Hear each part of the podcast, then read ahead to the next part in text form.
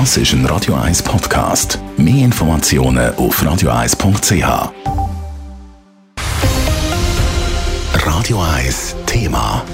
Die Bilder aus Syrien und der Türkei sind schockierend. Tausende von Menschen haben ihr Zuhause verloren und sitzen die Decken gehüllt auf den Trümmer. Die starken Erdbeben haben Tausende Verletzte und bis jetzt fast 5000 Todesopfer gefordert.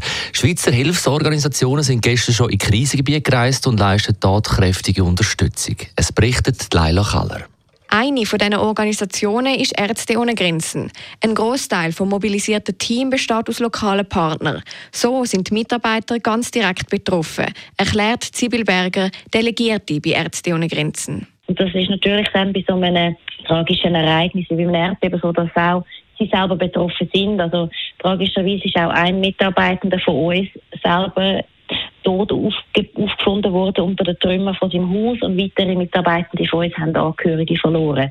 Und das ist natürlich auch dann eine sehr schwierige Lage auch für unsere Mitarbeitenden. Die Gesundheitseinrichtungen in den betroffenen Gebieten sind stark überfordert. Einerseits sind die Gebäude teils beschädigt, andererseits müssen sie jetzt mit einer grossen Anzahl an Verletzten umgehen. Und genau da leistet Ärzte ohne Grenzen Unterstützung. Das sind 23 im, im Raum von Idlib und Aleppo, wo wir sowohl mit Material unterstützen, mit Notfallkits, aber auch mit Personal verstärken. Zudem sind wir mit Krankenwagen im Einsatz und haben so jetzt schon in der ersten Stunde nach dem Erdbeben selber 200 Verwundete behandelt und 160 Verletzte in Kliniken aufgenommen in Nordidlib. Auch das Schweizerische Rote Kreuz ist in Syrien und der Türkei im Einsatz. Zum einen koordiniert das SRK viel von der Schweiz aus, aber auch sie arbeiten eng mit Partnerorganisationen vor Ort zusammen.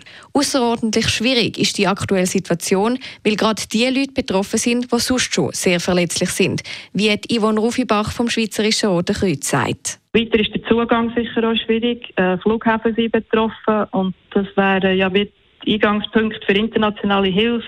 Die Wetterbedingungen machen die Hilfe schwieriger. Es herrscht starker Schneefall und Kälte in den nächsten paar Tagen. Und ein weiterer Faktor ist sicher die Sicherheit der Mitarbeiter. Was jetzt geleistet wird, ist sogenannte unmittelbare Nothilfe. Die Partner vor Ort sind aktuell in verschiedenen Bereichen im Einsatz.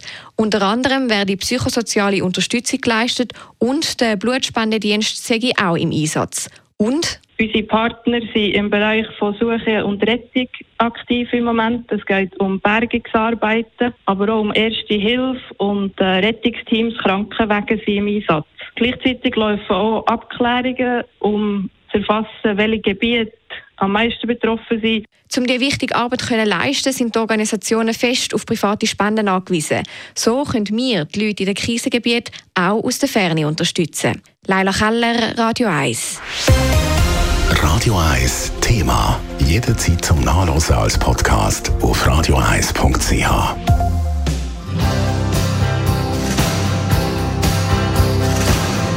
Radio 1 ist Ihre Newsender. Wenn Sie wichtige Informationen oder Hinweise haben, rufen Sie uns an auf 044 208 1111 oder schreiben Sie uns auf redaktion.radio1.ch.